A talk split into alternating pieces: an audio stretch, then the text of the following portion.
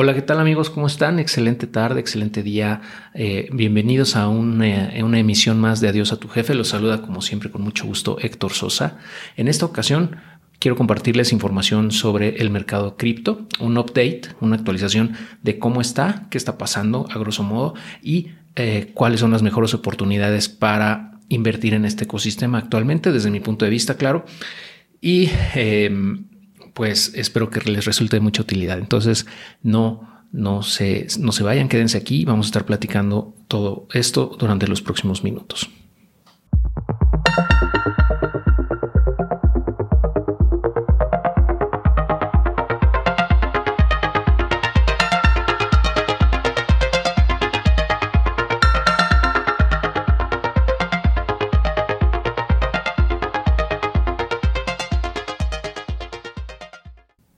Si tú ya estás invirtiendo o has tenido eh, experiencia invirtiendo en cripto, sabes que se mueve por ciclos, ciclos alcistas y ciclos bajistas, eh, pero dentro de los ciclos alcistas y bajistas hay subciclos, digamos, hay momentos eh, marcadamente alcistas a veces cuando el mercado en general sigue siendo bajista eh, y viceversa. Al final de cuentas, pues son ciclos del mercado, pero en el ecosistema cripto son muy marcados y normalmente suceden todavía cada cuatro años. ¿no?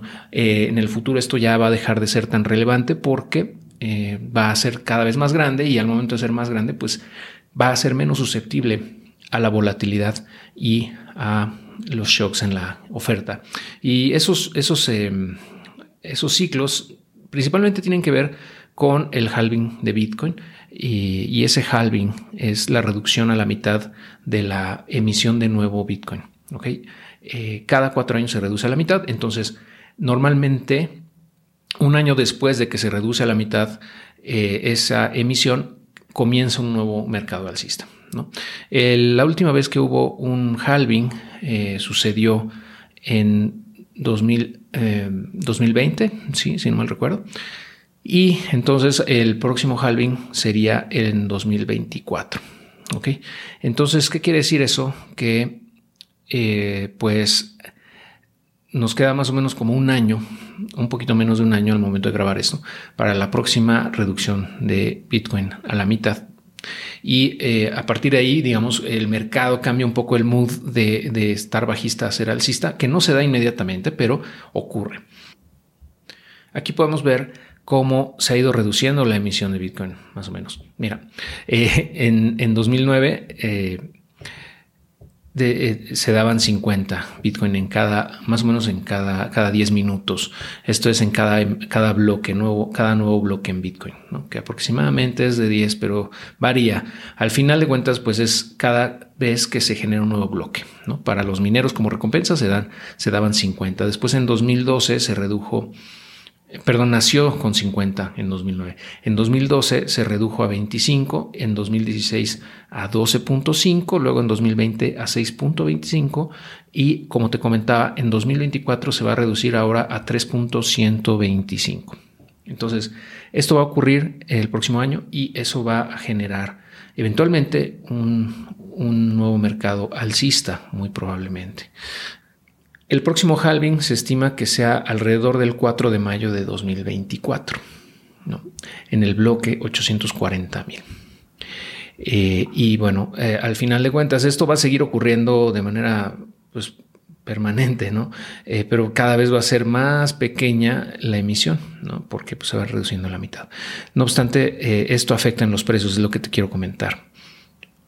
Vamos a revisar una pequeña gráfica de Bitcoin. Eh, histórica. Entonces, por ejemplo, si, si te acuerdas que el último halving fue en 2020, por aquí, el precio estaba en 9 mil dólares aproximadamente, lo va a hacer un poquito más grande, estaba en 9 mil y ah, de ahí se generó un nuevo bull market que llevó los precios hasta casi 70 mil dólares. Eh, el anterior a eso, el otro halving había sido en 2016, más o menos.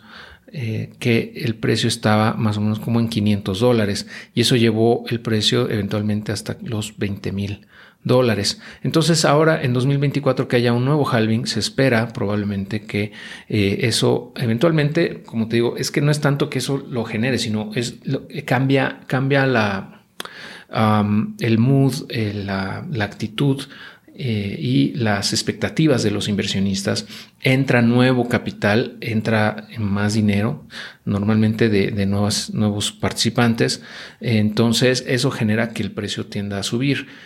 Y te voy a mostrar esta gráfica que me parece interesante. Es una gráfica que se llama Bitcoin Cycle Repeat Chart, que nos muestra cómo se comportaría el precio de Bitcoin si el ciclo anterior se repitiera. ¿no? Obviamente nunca se va a repetir de manera idéntica, pero eh, esa es un estimado, vamos. Aquí, por ejemplo, el, el, top de halving del, del, anterior ciclo, aquí menciona 67 mil, en realidad llegó a 69 mil pero eh, se estima, se calcula que el nuevo máximo en 2000, más o menos en octubre de 2025, sea de 180 mil dólares por Bitcoin. Hoy en día estamos aquí, estamos en 29 mil. Si eso llegara a suceder, estaríamos hablando de que prácticamente se estaría multiplicando por 5 el precio. 5 por 3, 18. Entonces, eh, o sea, un 5X en Bitcoin, que es la cripto más grande. Ahora, ¿eso cómo repercutiría en los precios de, por ejemplo, Ether o los precios de, otras criptomonedas como, como Polkadot, etcétera, ¿no? de, otros proyectos? Pues seguramente serían no 5X, probablemente serían 8, 10X, 20X, incluso 100X, no lo sabemos, ¿no? En muchos proyectos. Eh, y es por eso que quiero compartirte algunos ecosistemas, eh, algunas nuevas eh, blockchains o proyectos alternativos a Bitcoin para que tú tengas esa, ese conocimiento y, si y, quizá tú quieras comenzar a invertir en esto, bueno, pues tengas esa, esa, esa visión, esa perspectiva, vamos. Aquí podemos ver las cadenas más grandes, o sea, fuera de Bitcoin, las blockchains más grandes. Está en, y esto está por eh, valor total bloqueado o sea, el, capital que está bloqueado en ellos. En Ethereum, que es la más grande, está, eh, tiene un, valor total bloqueado de 23 mil millones de dólares. Después, muy lejanamente, le sigue Tron, luego Binance Smart Chain, Arbitrum, Optimism, Polygon, Avalanche, Mixing, Solana y Cronos. Voy a hablar de los 10 primeros. Estos 10 son eh, los proyectos DeFi más grandes, como tal, como, como protocolos, como blockchains porque tienen, eh, o sea, te digo, por valor, o sea, cuánto dinero está metido ahí. Eh, vamos a ver un overview de cómo está el valor total bloqueado de DeFi. En DeFi es finanzas descentralizadas. Es todo lo que tiene que ver, por ejemplo, con eh, intercambios descentralizados, con préstamos colaterizados, staking, entre muchas otras, juegos, NFTs, mm, metaversos, etcétera. Eh, nada más como referencia, hace cuatro años esto no existía prácticamente. Estábamos hablando de que eran 500 millones de dólares lo que estaba bloqueado ahí. En el anterior bull market se llegó a un máximo histórico de ciento, más o menos 175 mil millones de dólares. O sea, fue de 500 a 175 mil. Entonces, una locura, ¿no? Eh, Obviamente, pues eso fue un, hito histórico y, yo creo que no se va a repetir en esa magnitud. No obstante, ahorita estamos viendo que desde más o menos mm, junio del 2022, que fue cuando ya entramos oficialmente en bull market, eh, perdón, en bear market o mercado bajista, esa, cantidad de valor total bloqueado se quedó, digamos, con los participantes más, eh, pues más, eh, ¿cómo se podría llamar? Pues los que están metidos de verdad, ¿no? que no es tanto por moda, sino porque realmente están ahí metiéndole lana, usándolo. Y eh, normalmente es gente que ya lleva mucho tiempo atrás, ¿no? Eh, y fondos, etcétera. Entonces, el valor total bloqueado se ha mantenido más o menos estable desde entonces, desde 50 mil millones de dólares, y ahorita estamos en 40 mil millones de dólares.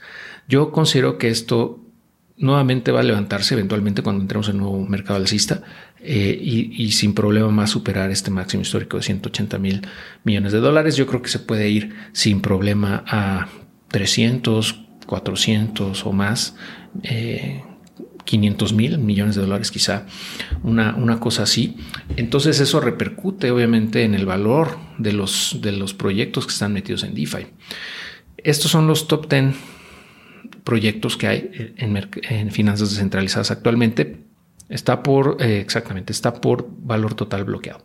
Eh, tenemos aquí 14 mil millones de dólares en Lido, que este es, Lido staking es para este, stakear o dejar ahí bloqueado Ether eh, para poder generar recompensas por el staking, por, porque bueno, Ethereum cambió de proof of work a proof of stake, entonces Lido es una, pues es la más grande, ¿no? Que, que hace, da ese servicio. Mm, MakerDAO es el que le sigue, que ya hemos hablado de él en otras ocasiones. Básicamente ellos tienen la, bueno, una de las principales funciones es eh, tener eh, préstamos colaterizados y eh, son los creadores de la stablecoin DAI. AVE también da préstamos colaterizados en ocho cadenas distintas y ya hemos platicado de ella también. Uh, JustLend no lo conozco, no lo he usado, pero me imagino que es parecido. Uniswap es un exchange eh, descentralizado, el primero que realmente tuvo éxito en eso eh, y es el más grande. Y bueno, así, ¿no? Pues yo te invito a que le des un vistazo a estos proyectos. Eh, algunos de ellos tienen sus propios tokens, otros no. Y bueno, es meramente especulativo desde mi punto de vista comprar esos tokens porque tendrías que meterte a revisar, pues, si realmente tienen eh, un potencial o no. Ahorita no vamos a meternos en ese detalle, solamente te quiero mostrar esos proyectos principales y las cadenas principales. También te quiero mostrar este pequeño índice que se llama fuerza relativa de Bitcoin, en donde se muestra básicamente el momentum o, es una forma de estimar eh, la, en qué momento se encuentra eh, el precio con respecto a la historia este indicador mide mm, pues la velocidad y la magnitud de los movimientos en el precio, tanto para arriba como para abajo. Entonces, dependiendo de qué tan rápido y qué tanto cambie el precio, este, este índice le da un score, le da una puntuación, eh, se da de manera mensual. Entonces, básicamente te dice qué tan fuerte está el precio con respecto a los últimos 12 meses y qué direccionalidad tiene. ¿ok? Ya sea bajista o alcista. En ese momento nos encontramos como en una fase muy estable, muy, muy estable, que me recuerda un poco a la de acá de 2015 o a la de 2020, 2018, en donde no hay mucho cambio, eh, pero el precio está, digamos, un poco abajo en, fortaleza, ¿no? Está, está abajo. Como lo podemos ver en los mercados bajistas normalmente aquí y acá también y acá también. ¿no? Entonces digamos que es algo normal. Eh, no obstante, dentro de los mercados bajistas hay momentos en los que el precio se, comporta muy alcista. Como les decía al inicio de, esta, de este video o de este audio, eh, dentro del mercado bajista también hay momentos alcistas. Y yo creo que vamos a tener uno parecido en este ciclo que quizá lleve el precio a por ahí de los 40 mil eh, y después tenga otra pequeña caída y así sucesivamente antes del bull market. Como les decía hace algunos meses que publiqué mi perspectiva para este el próximo año, pues al estar en la mitad del, mercado bajista, eh, pues se, considera que el precio va a estar bastante estable dentro de cierto rango y no va a romper nuevos máximos históricos. Eh, se está definiendo, vamos, cuál es el piso del, del mercado. algunos piensan que Todavía podemos ver nuevos mínimos. Yo lo veo complicado, la verdad, que toquemos nuevos mínimos, pero si es así, sería una oportunidad extraordinaria. Eh, no obstante, por como veo la situación, no consigo que lleguemos ahí. Probablemente si bajemos otro tanto, 25, 20 mil dólares o algo así, y nuevamente volvamos a subir. Pero al final de cuentas va a estar en un rango hasta que eh, el nuevo bull market comience. El anterior bull market comenzó aproximadamente en octubre de 2020, entre octubre y noviembre de 2020 y duró aproximadamente un año. Eh, y antes de eso, el otro bull market comenzó por ahí de octubre, noviembre de 2016 y también duró aproximadamente un año. Entonces, eh, es probable que tengamos algo similar otra vez en, a lo mejor septiembre, agosto, septiembre de 2024 comience eh, oficialmente el nuevo bull market, es decir, en un año. Dicho esto, y como conclusión, no me quiero extender demasiado eh, creo que es una gran oportunidad en ese momento para seguir acumulando. O sea, muchos, muchos fondos de inversión que he visto eh, eh, y pues las personas que llevan en esto mucho tiempo, lo que están haciendo en esta fase es acumular. Básicamente es hacer compras periódicas de los de las criptos que más les interesan, más potencial ven o simplemente quieren tener en su portafolio, ¿no? Por ejemplo, Bitcoin, Ethereum, que son las más fuertes, las dos más importantes. Y de ahí en fuera, pues, eh, pues ya yo veo ya más especulativo, pero con mucha oportunidad de crecimiento. Por ejemplo, a Polkadot, a, Avalanche, a Cosmos, quizá eh, Arbitrum, entre otros. ¿no? Em, como te comenté, ahí en Defilama te puedes meter y revisar los proyectos más importantes y revisarlos uno por uno con calma para poder determinar cuáles son los que más te llaman la atención. Eh, yo en lo personal pues estoy eh, tratando de acumular ¿no? en este momento. No, no estoy no estoy vendiendo, por supuesto, estoy tratando de acumular. Y eh, con miras de aquí a un año o dos años ir tomando ganancias una vez que el bull market se renueve. Ok, ya hablaremos en su momento más a detalle de, de esos targets que yo tengo, pero por ahora creo que es lo que te quiero compartir, ¿no? O sea, que estamos en una fase de acumulación y que eh, pues considero que es una buena oportunidad para hacerlo en este año, en los próximos 12 meses, eh, antes de que comience el nuevo bull market. ¿Vale? Bueno, pues eh, estamos en contacto. Te agradezco mucho tu atención y cualquier pregunta o comentario lo puedes dejar, ya sabes, aquí en los comentarios o bien eh, enviando un correo electrónico, lo que tú quieras. ¿no? Ahí estamos en la comunidad de Adiós a tu jefe.